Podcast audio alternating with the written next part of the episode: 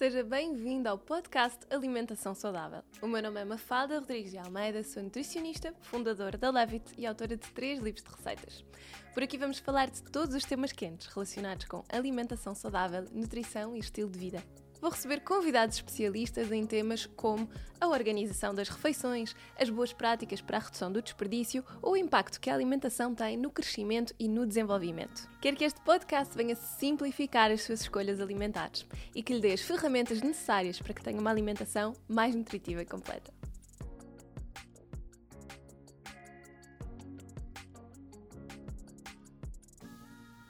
Olá e sejam muito bem-vindos a mais um episódio do nosso podcast. Espero que estejam bem, que estejam a gostar dos nossos temas. Mais uma vez quero agradecer ao Urbana LX e à Sofia Fonseca do Healthy Project por mais um vestido uh, made in Portugal. Sabem que eu sou super fã de, de poder trazer estas marcas portuguesas ao nosso podcast e hoje trouxe mais uma marca que, que, espero que vocês gostem. É um tema que muitas vezes me vão perguntando e que suscita muitas dúvidas. Então hoje quero falar aqui um bocadinho com a Marta sobre a questão do mel, os produtos de colmeia, tentarmos perceber uh, estes nossos métodos de produção uh, e conhecermos uma marca nacional que tem tanto cuidado com a produção do mel. Olá Marta, muito Olá, obrigada. muito obrigada pelo convite também. Obrigada eu. Apesar de, de ser uma estreante nestas andanças, uh, muito obrigada pelo convite. Sim. Sim, fico muito contente que tenha aceito, porque quando a Marta me apresenta o projeto, uh, achei mesmo uma. Achei que valia a pena conversarmos sobre ele uhum. e mostrarmos uhum. e falarmos sobre isso, porque acho que há muitas dúvidas à volta desta questão do, do mel. E se calhar começávamos por aí, por, por apresentar o projeto, falar um bocadinho da, da produção, ainda por cima é numa zona onde eu também tenho casa e portanto diz-me muito. Vila Nova de Mil Fontes. Vila Nova de Mil Fontes. Na verdade, é entre Vila Nova de Mil Fontes e Odmira, que estão os nossos apiários. O projeto nasceu há quatro anos. Um, para voltar um bocadinho atrás, eu fui viver, sempre vivi a minha vida toda em Lisboa e há nove anos fui viver para Vila Nova de Mil Fontes. E, e depois o projeto nasceu naturalmente por uh, gostar imenso de mel, uh, por haver muita apicultura naquela região. Quer dizer, na verdade há, é a nível nacional, mas, uhum. uh, mas no, no Alentejo há muitos apicultores e, e ter tido conhecimento, entretanto, de, de, um curso de formação de apicultura, que, que até era um nível já mais avançado, mas acabei por, eh, por me sentir muito, muito bem naquela formação, com 20 homens apicultores e eu, fui muito bem acolhida e eles de uma generosidade incrível e uma vontade de partilhar conhecimentos.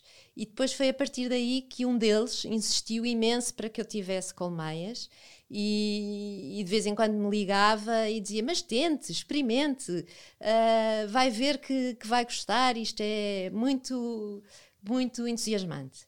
E, e, pronto, e começou aí, começou por cinco colmeias.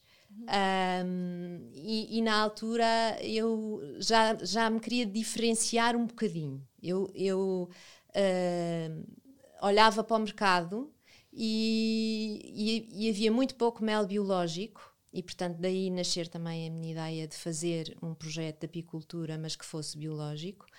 Um, e, e, a imagem do mel vendido no mercado também não era muito apelativa. Uhum. Pronto, foi, foram estas duas, duas razões que me levaram a iniciar talvez o projeto. Porque, uh, apesar do, da apicultura tradicional ter um, uma, um, conhecimentos uh, de há décadas, de há, milenares até, um, utiliza uh, o, o, modo de produção biológico, digamos que é um bocadinho mais uh, sustentável. Pois, eu ia lhe perguntar isso, em termos na prática, depois Sim. o que é que a Marta notou que era diferente na produção? Nós não administramos eh, qualquer tipo de, de antibióticos uhum. nas abelhas. As abelhas, como qualquer animal, ser vivo, humano, têm doenças, não é? Uhum. E há que eh, fazer um bocadinho um processo de, de, de prevenção dessas doenças. Uhum. E nós só utilizamos medicamentos homeopáticos à base de óleos essenciais. E depois muitas vezes a colmeia enfraquece ou desequilibra-se durante o inverno e uh, há um bocadinho a tendência de dar uma alimentação uh, suplementar. Hum, que na apicultura tradicional corro o risco de dizer que é muito à base de, de açúcares e nós também não podemos fazer isso. Uh, temos que dar ou um produto de alimentação uh, biológico ou mel da própria colmeia. Uhum. Um, e pronto, e são, digamos, estas as duas uh, razões que, que, diferem no processo. Um, e depois temos que obedecer, uh, se quisermos, por exemplo, comprar mais enxames, temos que comprar enxames biológicos, ou se quisermos comprar rainhas, temos que comprar rainhas biológicas, uh, e, e, e, pronto, e, e é isto. E foi fácil começar esse processo? Foi, não foi muito difícil, porque, porque, como eu lhe tinha dito, houve uma grande honestidade e partilha de conhecimentos por parte destes apicultores tradicionais, a quem eu muitas vezes e ainda hoje me, me, me socorro uh, e, e, ligo, e quando tenho alguma dúvida também lhes pergunto. Uh, portanto, acho que não foi, não foi muito difícil e quando a pessoa também tem gosto em fazer as coisas, as coisas fluem de outra maneira, não é? Sim, é verdade, isso é verdade. Mas entrar, entrar assim neste mundo de repente numa área diferente, a Marta já conhecia. Não, de não, todo, não conhecia de todo. Não, não, não. não. A minha área é direito, sempre trabalhei em recursos humanos e de repente começou como um hobby e neste momento uh, não digo que seja uma atividade principal, mas é um, é, ocupa-me bastante tempo. Uhum. Uh, e depois desenvolvi todo um projeto uh, depois de ter estas cinco colmeias, uh, candidatei-me a um projeto apoiado pela Câmara de Odmira. E então criei um, mais dois apiários. Uh, neste momento temos cerca de 40 colmeias. E depois, dependendo dos anos, a nossa finalidade era produzir uh, cerca de uma tonelada de mel, mas nem sempre conseguimos porque dependemos muito da, da, da, do tempo, de estar bom tempo, de haver flores, de, hum. de, ser um ano com mais néctar, com mais pólen. Eh, estamos muito dependentes daquilo que a natureza nos dá. Sim, sendo biológico também respeita naturalmente sim. esses ritmos, sim, não é? Sim, é sim, que... não, não podemos... Uh, temos que deixar sempre uma reserva dentro da própria colmeia para precisamente precaver situações de desequilíbrio durante o inverno, porque durante o verão ou durante a primavera uh, existe muito néctar e muito pólen. E porque existe toda a floração, não é? Uh, normal, de, da época.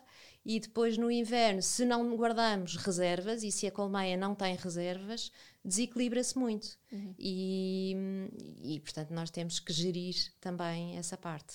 Sim, é super importante também estarem atentos e irem observando sim, esse, sim, esse processo, sim, não é? Sim. E há uma, uma dúvida que as pessoas têm muito, que é se as abelhas de certa forma são magoadas durante o processo, ou se a, remoção do mel prejudica as abelhas. Eu não vou dizer que, é assim, nós estamos a mexer na casa, não é? Numa casa. Uhum. Uh, e, e, não vou dizer que, que, que não haja uh, muitas das vezes magoamos uma ou outra abelha e podemos, inclusive, elas podem morrer neste manuseamento uh, apícola. O que nós fazemos é tentar minimizar este, este acontecimento. E como é que nós fazemos isso? Procuramos as horas de maior calor, que já sabemos à partida que elas estão em voo para, precisamente para ir uh, buscar pólen ou buscar néctar. Uh, utilizamos um fumigador, que é um aparelho que uh, exala fumo. E as afasta, não é?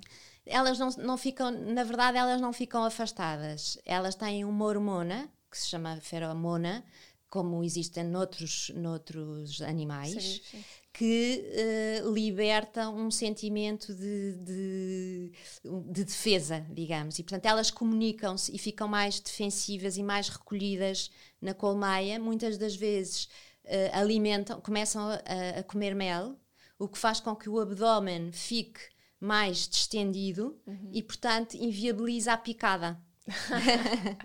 é isso que acontece. É um bom truque. Uh, portanto, é, é, é, isto. E depois, por exemplo, em dias nós já sabemos à partida se estiver a chover, se estiver frio, se tiver muito vento, elas estão mais recolhidas na colmeia. Portanto, não é um bom dia para mexer porque se mexermos corremos o risco realmente de matar mais abelhas e não é isso que nós queremos. Nós queremos é claro. é que a colmeia esteja forte e com um número de efetivos que, que, que lhes permita sobreviver e, e viver durante o máximo de tempo possível. Claro, durante, e para conseguirem extrair também essa, essa composição, eh, no fundo o mel, não é? Sim. Aquilo que vão extrair já é o mel, Sim. já produzido. Sim, uh, nós numa colmeia, para ter uma ideia, nós temos uma abelha rainha e depois podemos ter, nesta altura do ano em que nós estamos agora, por exemplo, podemos atingir os 60 mil efetivos de abelhas operárias e depois temos 40, 50 zangões que a única função que têm é reprodução, mais nada. Não, não, não vão buscar mel, não vão buscar pólen, uh, alimentam-se daquilo que as operárias trabalham. um, é a mesma coisa com a rainha. A rainha só põe ovos e pode chegar a pôr 20 mil ovos por dia nesta altura é. do ano. Enquanto que as operárias são realmente as trabalhadoras dentro da colmeia, porque elas, para além de tratarem de alimentar a rainha e os zangões, um, tratam da higiene da colmeia, tratam de ir buscar o pólen, tratam de ir buscar uh, o néctar, tratam de, de, de, defender a colmeia de predadores. Portanto, têm uma, funções e estas funções estão, uh, estão perfeitamente determinadas. Uhum. Uh, daí, daí que se fala que dentro da colmeia existe, é, é quase que uma sociedade muito bem organizada. E é de facto muito bem organizada. Na, a, a, rainha, uh, há quem pense que a rainha é que comanda tudo, a rainha não comanda, mas é uh, essencial para a sobrevivência da colmeia. Daí que as operárias uh, a alimentem e a protejam de predadores e precintam, por exemplo, se ela não está bem, se ela não está a pôr ovos em condições e são capazes, inclusive, de a matar antes do tempo uh, se pressentirem que, que não está, uh, a colmeia não está a ser produtiva o suficiente. É muito engraçado. Sim. E se calhar, uh, há bocado, quando me perguntava se isto tinha sido fácil, tornou-se mais fácil pelo, pelo, pelo fascinante que é uh, a atividade e, e, perceber um bocadinho como é que uh, estes animais funcionam e a natureza é, é, sábia, de facto. Sim, entender melhor essa sociedade Sim. tão organizada, não é? Sim. Como eles sabem Sim. o seu papel e aquilo que têm, a responsabilidade para a produtividade da colmeia, sim, não é? Sim, sim. Isso é muito giro. E como é que se produzem então estes. Eh, portanto, têm dois produtos principais que a Marta, hum, que a Marta comercializa, não? É? o mel e o pólen. Quais é que são assim as grandes diferenças?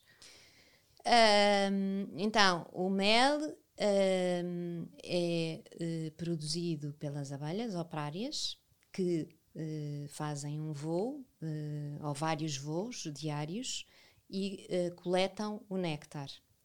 E ao coletarem o néctar, o néctar segregam no intestino, no aparelho digestivo, uhum. mais precisamente, e aí dão-se trocas enzimáticas. têm duas enzimas uma que é a invertase e outra é a glicose oxidase, uh, e que são responsáveis por transformar a sacarose presente no néctar em frutose e glicose e, um, ehm, e, e, em dar uma certa acidez ao mel. Uh, essa acidez faz com que se eliminem logo uma série de, de, de bactérias uhum. e quando regurgitam uh, dentro do favo, portanto, isto já dentro da colmeia, dá-se um processo depois de maturação do mel. E essa maturação passa não só por um tempo em que o mel fica depositado no favo, como pelo próprio aquecimento da colmeia. Ou seja, o aquecimento da colmeia e o, e o bater de asas diário das abelhas faz com que a água ainda os, os restícios uhum. de água que ainda existiam no, no, mel sejam eliminados por evaporação, não é? Uh, e, por sua vez, elimina também o, os restantes micro-organismos e evita que o mel fermente, que é um grande problema, não é? Eh, que, que podemos ter. Se retirarmos o mel, se, se, se fizermos, os apicultores chamam-lhe a cresta, não é? A colheita do mel antes do tempo, antes de dele maturar e de, e, de, e de perder a água, a umidade, corremos o risco do mel fermentar. Hum. Uh, se tirarmos, se o, se o, mel estiver perfeitamente maturado, e como é que nós sabemos que o mel está maturado? É quando nós vemos um quadro de, de cera completamente operculado, que vemos branco. Hoje em dia vê-se muito nos, nos buffets de, dos, dos hotéis, os quadros de mel, os favos, não é? E vemos quando vemos o favo completamente branco, quer dizer que o mel maturou, não é? E está em condições de ser consumido. Uhum. De outra maneira, tiramos antes do tempo. O mel, para além de estar bastante líquido, porque ainda tem muita água, uh, como eu lhe dizia, corre o risco de, de, de fermentar. Pois, e, e aí nota-se no sabor? Uh, é, muito, é líquido demais e o, o, a fermentação, sim, nota-se que não é. Que não é... Deve ficar com um sabor mais amargo, sim, não é? Sim, sim. Sim, um, e, e, e, pronto, é isto que acontece. O pólen é um bocadinho diferente, porque o pólen é. Uh, as, as, abelhas, também as operárias, fazem voos uh, diários, uh, são capazes de visitar num só dia cerca de 200 flores e vão recolhendo. As abelhas têm três conjuntos de patas e nas traseiras vão recolhendo. O final da pata traseira tem um género de uma colher. Hum. E elas vão acumulando bocadinhos, bocadinhos minúsculos de, de, de pólen e depois formam pequenas bolotas e essas bolotas depois são, uh, são voltam, elas levam-nas para, para a colmeia, não é? E, hum, e servem não só para nós, não é? Como um, hoje em dia um super alimento. Sim, exato. Mas uh, também de alimento na própria colmeia. Uh, este, este mel que, que existe na colmeia não é só uh, para nosso consumo, não é? Elas têm que guardar umas reservas e, e, servem de alimento para as abelhas também. Já a abelha rainha é diferente. Era aquilo que falávamos há pouco. A, a abelha rainha só uh, se alimenta de geleia real, uhum. que é uh, uma substância diferente que é produzida pelas abelhas operárias.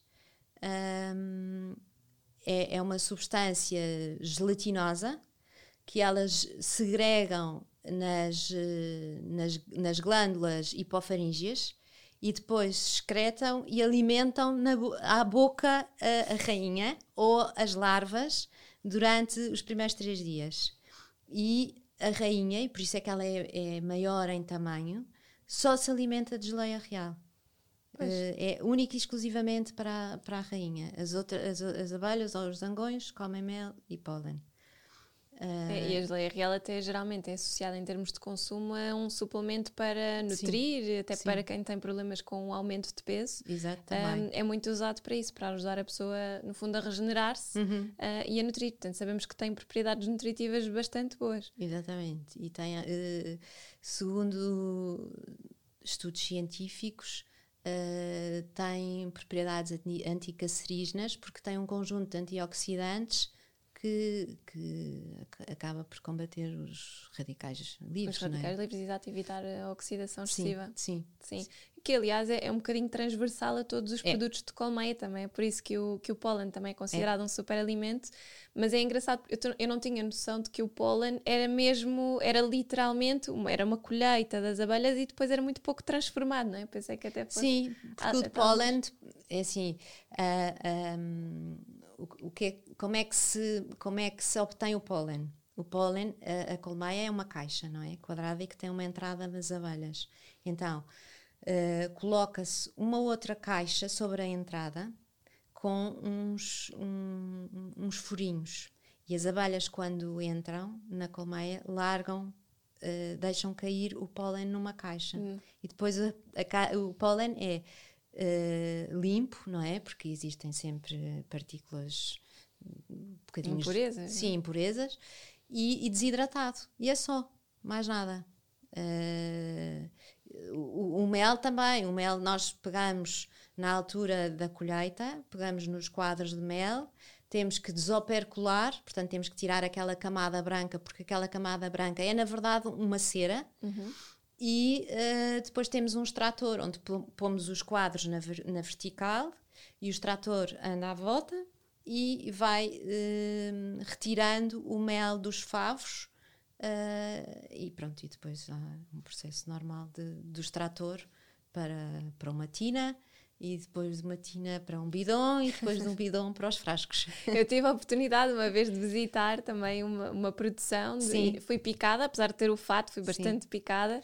Isso, mas pronto, é aquela, eu acho, eu até achei que eram muito leves porque não eram aquelas picadas da abelha, toda, toda a gente que já foi picada sabe que aquilo é sim, imenso, pronto, e não foi o caso, aquilo foi só comichão. Eu tinha muitas piquinhas nas costas, mas nada, sim, mas nada. acho que o fato protegeu bastante. Porque elas também não devem gostar muito que, que se vá lá, não é? Não. Mas... Agem sempre na defensiva, não claro, é? Porque sentem-se ameaçadas, uh, como qualquer animal, não é? Uh, selvagem sente-se ameaçado cada vez que nós nos aproximamos da casa deles. E, e é por isso, eu já fui picada várias vezes. Já sabe o que é que é. Já sei o que é que é. Não é Sim. é agradável. pois não. não. Não, dói bastante. Dói bastante. Mas é, é engraçado que hoje em dia também se fala muito na, numa consciência ambiental, da, no fundo, a, a, importância das abelhas uhum. para o ecossistema. Uhum. Uh, e sendo uma zona também, esta, uh, estas margens do rio Sim. Odmira têm um, tanta produção agrícola, um, é engraçado que provavelmente a, a, sua produção também consegue ajudar outras produções Sim. à volta, não é? trabalhando em conjunto. Sim. Uh, nós estamos inseridos no Parque Natural do Sudoeste Alentejano. Uh, mas temos que ter uh, certeza, em modo biológico, que não há que não, há, não existem culturas contaminantes num raio de ação de 3 km, que é mais ou menos uh, o voo de uma abelha pode ir até 3 km. Pronto, isso uh, é avaliado pela, pela organização certificadora, não é? Que tem que garantir que uh, não existem culturas contaminantes. Mas isso que estava a dizer é, é faz todo sentido, é, é a realidade. Daí que até muitas das vezes há apicultores que fazem transumância, que é uh, mudar as colmeias de sítio uh, precisamente para ajudar na polinização de, de culturas.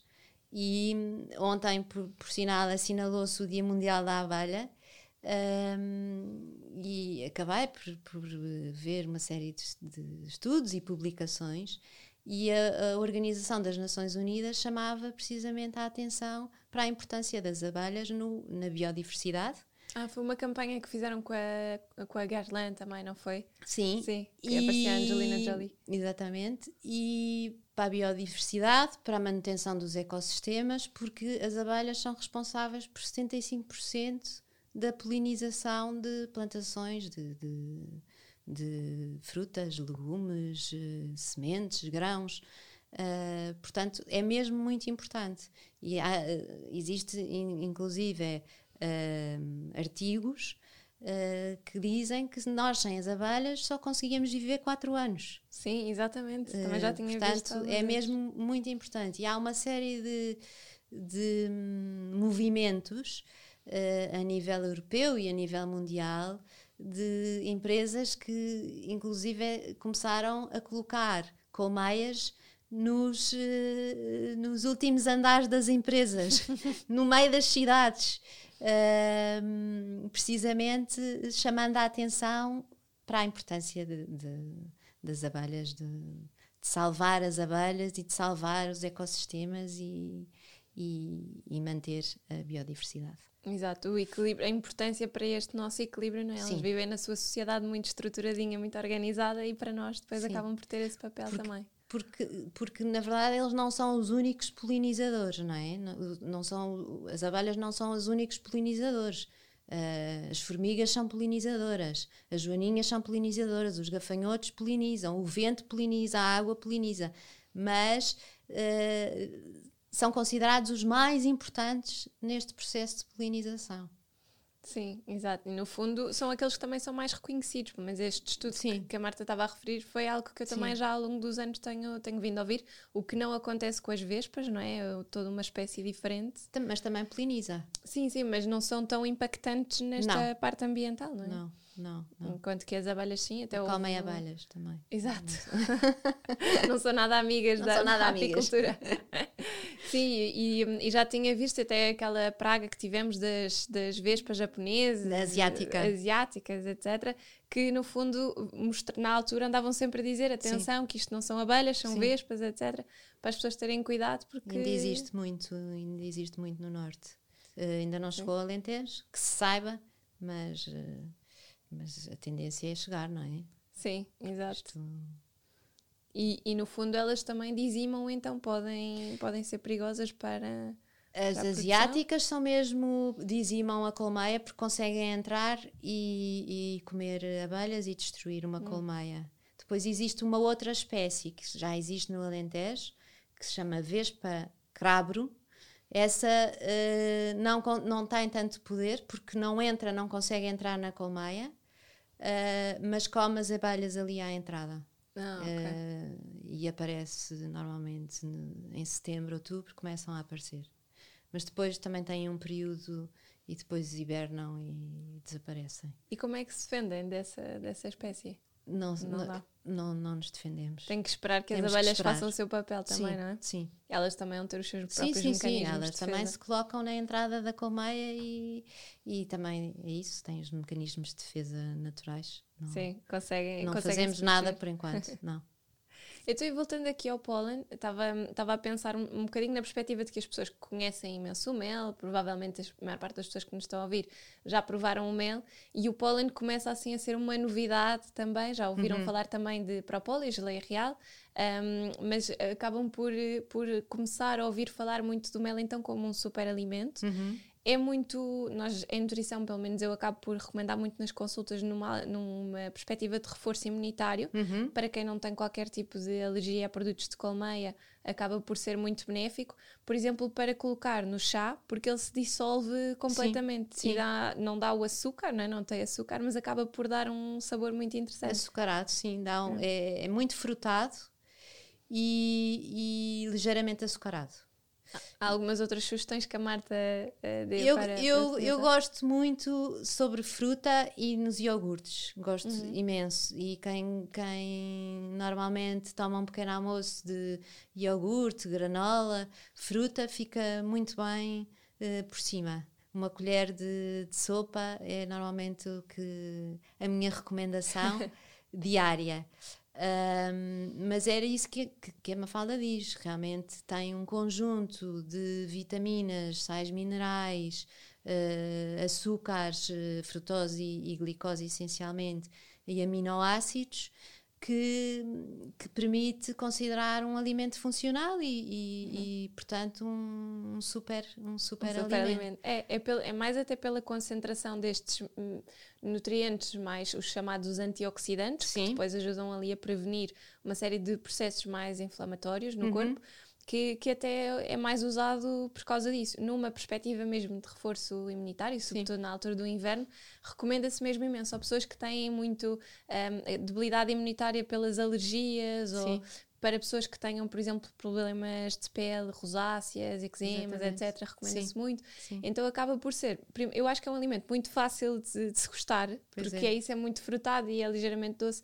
E há, há, por exemplo, eu gosto, às vezes gosto de pôr nas papas da aveia também. Sim, também. No pequeno almoço também fica e muito até bom. fica bom também em saladas. Sim. Uh, também já, já coloquei em saladas e fica, fica, para além do aspecto visual, Uh, que, que, que, é engraçado, é não é? Exato. Uh, é também muito, muito saboroso. Exato. E enquanto que o mel, por exemplo, nós já sabemos que é um açúcar, não é? Acaba por ser sempre um, uma fonte de açúcar, nós temos que usar com um bocadinho mais de moderação, uhum, temos que uhum. uh, podemos consumir de forma regular, mas sempre com essa consciência de que tem as, as calorias e tem os açúcares Sim. naturalmente presentes o pólen tem muito menos, menos quantidade de açúcar e, portanto, Sim. para quem tem esse cuidado, pode Sim. ser uma, uma boa opção, não é? Se bem que.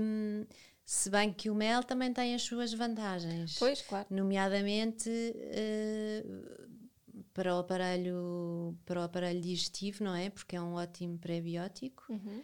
Um, e depois tem aquelas uh, que, nos lembramos desde sempre, não é? Do, do, tempo das nossas avós, com a, o alívio da dor de garganta e, e da tosse, sim. porque é de facto um anti-inflamatório e, e, existem estudos científicos que comprovam isso mesmo. Uhum. Uh, não é estarmos aqui a dizer só com base no, na, na, experiência, não é? E, no, e, no, e, naquilo que nos diziam em casa, não é? Quando nós éramos pequeninos e tínhamos uma dor de garganta ou tosse, ah, uma colher de mel. Uh, porque realmente está comprovado cientificamente que é assim. Um, e melhora também a qualidade do sono, uh, uhum. muito. Uh, o, o, mel, claro que num consumo diário. Tem, tem esse senão de, que, que a Mafalda referia, que são as calorias, uh, nomeadamente um, por causa do, de, de, da frutose e da, e, da, e da glicose. Também tem maltose e também tem sacarose, mas em percentagens muito, muito inferiores. É, eu acho que é um, é um açúcar que eu recomendo sempre, uma fonte de açúcar, recomendo sempre como alternativa a um açúcar normal. Refiro sempre que, obviamente, não deixa de ser açúcar, claro. tem que ter um consumo equilibrado, mas quando nós vamos comparar nutricionalmente, enquanto que um açúcar mascavado ou de cana tem muito menos estas propriedades, uhum. não, é? Não alimentam uh, propriamente uhum. as nossas bactérias intestinais, como é o caso do mel, que é uhum. é pré-biótico, uhum. e portanto o que nós conseguimos tirar de bons efeitos do mel num consumo moderado, numa alimentação equilibrada e saudável, é muito melhor Sim. do que com o açúcar branco Sim. de cana, não é? Sim. Portanto acaba por ser uma diferença muito grande para quem se preocupa com estas questões. Sim, eu também estou sempre a referir esse aspecto que é um ótimo substituto dos, dos açúcares refinados, não é? Um, e, e, se pensarmos bem no nosso, na nossa infância que não havia esta panóplia de, de, de de coisas eh, doces e açucaradas, o que nós comíamos era o que, quer dizer, não havia estes chocolates que há hoje, nem esta eh, quantidade de bolachas, não é? Quando queríamos uma coisa doce, comíamos uma colher de mel. Uh, Eu lembro da minha mãe falar de pão com manteiga e mel. Exatamente. uh, pão com manteiga e mel, ah, não sei o quê, qualquer coisa que acontecia, ah, um pinho de leite e uma colher de mel. Uhum. Uh, mel e umas gotinhas de limão, portanto isto não é à toa que, que estas coisas, eh, que estas indicações existem, não é? Sim, ancestralmente já está muito já. na nossa cultura, não é? Sim. Sim, sim, sim. Está muito, está muito enraizado em nós. Isso é muito, é muito giro também percebermos como é que uma coisa que já é tão ancestral continua a estar sempre presente. Cada vez há mais estudos, não é? E continuamos a, a, perceber. E depois vão-se desenvolvendo estes uh, novos produtos. Uhum. Uh, e, há pouco falávamos de própolis, já agora uhum. se a Marta puder também explicar um, como é que se obtém ou uhum. o que é uhum. que é, porque nós vemos geralmente própolis associada também, mais uma vez, obviamente, a reforço imunitário, pelas Sim. propriedades que tem, Sim. e muito reforço de problemas respiratórios. Isso é, também é muito engraçado, vem muitas vezes com equinácia para problemas de pessoas que têm asma ou na altura de, do inverno, as alergias, a rouquidão, tosse, etc. E também de, de regeneração de, da pele. Uhum. Uh, própolis hoje em dia é muito utilizado na, na nos cosméticos. Sim, exato. Mas hum, a própolis é uh, uma, uma coleta de seiva que existe nas plantas e que depois misturada com a saliva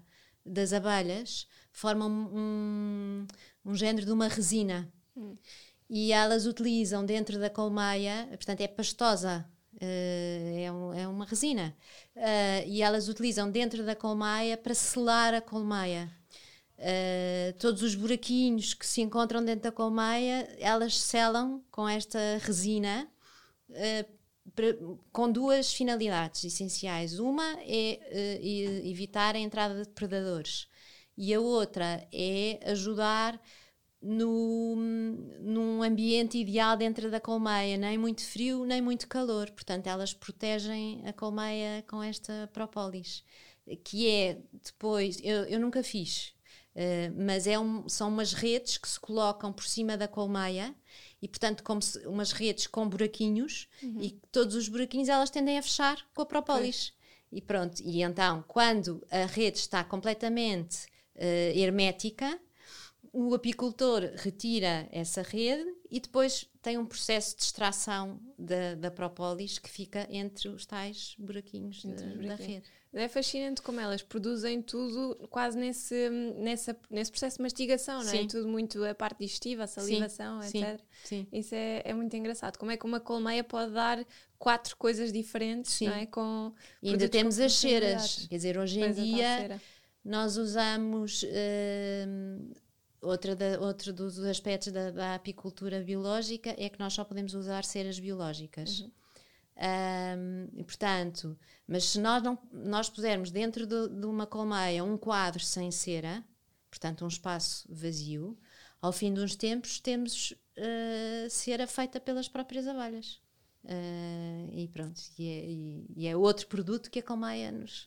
E a Marta consegue utilizar também? Aproveita essa. essa... Eu, eu aproveito porque eu, eu, eu derreto uhum. e volto a reaproveitar. Hum, okay. Mas há quem, um quem queira, é um ciclo, sim. Mas há quem queira, uh, eu, eu recebo muitos telefonemas a perguntar-me se tenho cera para vender, porque utilizam para, para, para velas uhum. e para Sim, que lá está, hoje em dia as velas também têm tantas substâncias químicas uhum. que se houver eh, um, um cuidado com a matéria-prima das velas, etc., é logo é muito melhor, não é? muito mais agradável. Exatamente. E como é que as pessoas podem comprar os seus produtos? Estamos aqui a falar, está tudo curioso, de certeza, Sim. para experimentar. Como, como o projeto é muito, ainda muito recente, não é? Uhum. Não tenho ainda site, só tenho um Instagram, okay. que é arroba uh, mel de flores selvagens. Okay. Um, e, e, no, e no Instagram tem também o nosso e-mail que é encomendas.com Uh, meldefloresselvagens.gmail.com Depois também ponho aqui nas notas do episódio tá para as pessoas poderem Muito aceder. obrigada. Portanto, no fundo é com encomendas diretas uh, convosco. Sim, depois tenho, tenho os produtos em alguns pontos de venda uh, no Alentejo e também em Lisboa. Ok, boa, assim também conseguimos chegar a, sim, a mais pessoas sim, para, e tenho, e tenho nos destaques do Instagram os pontos de venda também. Boa, sim, é fácil, é fácil de encontrar. Exatamente. Obrigada, Marta. Obrigada, gostei muito. Eu também, foi muito bom porque realmente acho que eu, eu gosto muito de produtos de mel. Não sou, não sou muito fã daquele mel que fica muito espesso. Sim. Gosto de um mel assim um bocadinho mais, mais fluido e acho muito giro também a questão dos sabores. Sim. Há, há meios que não que é demasiado intenso. Pois. Mas na altura em que provei o, o, o, aquele sabor floral o, é, é, muito O nosso mel é multifloral. Uhum. Quer dizer que não tem uma, uma flora dominante. Uh, enquanto que nós vemos no mercado mel de eucalipto, mel de laranjeira, mel de, de, de rosmaninho, que é muito comercial por ser um mel clarinho, e, mas o nosso é multifloral porque está inserido ali numa zona de montado uh, que tem floração, não existe uma floração dominante, portanto não existe só rosmaninho, ou só eucalipto, ou só tojo, ou só urze, e portanto as abelhas acabam por voar de flor em flor e, e recolhem o néctar do que existe na região e pronto, e é um mel multifloral. É, mas é uma combinação de sabores muito agradável, muito, muito suave, lá está. Eu acho que os outros depois às vezes tornam-se demasiado intensos uhum. Uh, e, e, isso é muito, é muito bom, é mais equilibrado, exatamente. Mas já agora essa questão da textura, Sim. Uh, é, norm, é mais normal o mel ser assim mais fluido ou a questão da textura depois também tem a ver com condições de temperatura, de umidade? Tem a ver com, com a floração e tem a ver também com a umidade e tem a ver também com a temperatura. Tem a ver com. E depois depende de ano para ano. Eu tenho mel que, que cristalizou num ano e tenho mel supostamente das mesmas flores, não é? Que existem na região que não cristaliza. Portanto, é. depende das quantidades do que é que elas recolhem um, e, e, e, às vezes as baixas temperaturas também uh, são, são, quer dizer, proporcionam uh, que o mel se cristalize com mais facilidade. Então, para desmistificar, por exemplo, para o consumidor, isso não é uma questão de qualidade do mel estar estragado, é uma, simplesmente uma questão de produção e de. Há mel cristalizado, uh, quer dizer, que, que, tem qualidade, e há mel que não, não cristalizou e que também é igualmente. E que tem, exatamente. Sim, pois. É. Sim, porque às vezes poderia haver essa dúvida também das pessoas ficarem pensar, ok, se calhar já não está tão bom, ou, não, não, não, não tem nada não, a ver com isso, não é? Não, não tem nada a ver com isso. É uma questão mesmo de, de qualidade. Não, de... porque o mel, o mel realmente tem esta. Hum, Uh, tem, tem, tem estas, estes aspectos uh, de, de, cor, de sabor, de cheiro e de textura que varia muito, não é? E, e depois a qualidade não depende, a cristalização não depende da qualidade, depende do ano e depende do néctar e depende de haver mais água, menos água, das condições uh, climatéricas, às vezes até do sítio onde está armazenado, uh, se é um sítio mais frio. Quer dizer, quando nós, nós somos obrigados por diretivas comunitárias a, a colocar uma validade, não é? Uhum. No mel, mas na realidade nós lembramos de ter mel de há anos e anos e anos em casa e que mantém as mesmas propriedades, Exato. desde que guardado em condições uh, em condições de não estar em exposição direta solar nem de muito calor uh, o mel dura indefinidamente pois isso é outra questão ele não precisa de conservantes não, é? não no fundo mantém-se sempre saudável e, e, com as suas qualidades organoléticas Sim. preservadas durante imenso tempo Sim, é? temos que terem atenção a tal, a tal questão da umidade não é porque isso é que pode realmente uh, originar a fermentação do mel, não é? Uhum. E então temos, quando fazemos análises anuais para saber também os parâmetros, um deles é a umidade, e sabemos que o mel tem entre o máximo que é permitido é entre 16 a 20% de umidade. Uhum. Mais do que isso, uh, quer dizer, corremos o risco de, de que o mel se estrague.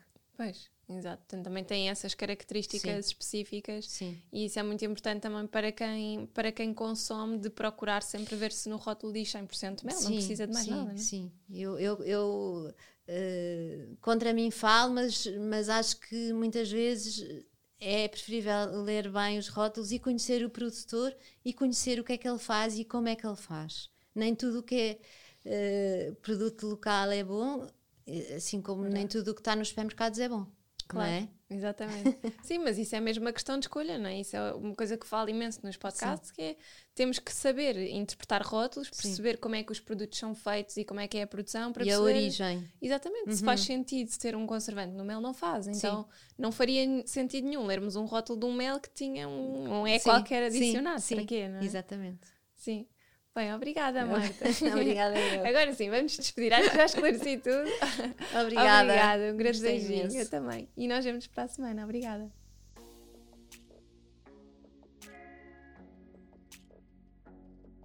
Se gosta dos conteúdos que vê por aqui, o Patreon é a melhor forma de nos apoiar. Ao subscrever este serviço, pode ficar com acesso a conteúdos exclusivos. E o que é que lhe posso prometer? Um acesso a uma newsletter todas as semanas, com um plano semanal de receitas vegetariano e outro com carne e peixe. O que é que isto lhe vai permitir? Variar as suas receitas diárias lá por casa, fazer com que a alimentação seja mais saudável e não ter aquela sensação de cansaço já não sei o que é que é de fazer. Assim vai ter sempre ideias e até temos algumas sugestões de snacks e pequenos almoços almoços que podem incorporar no seu dia a dia. Além disso, damos oportunidade aos patronos de terem acesso exclusivo e antecipado aos nossos convidados e de poderem também colocar as suas dúvidas e as suas perguntas. E vamos ainda publicar todos os meses conteúdo exclusivo para os patronos sobre os temas que temos falado por aqui e ainda algumas perguntas e respectivas respostas que os nossos convidados dão e que são apenas exclusivas para quem subscreve o Patreon. Obrigada!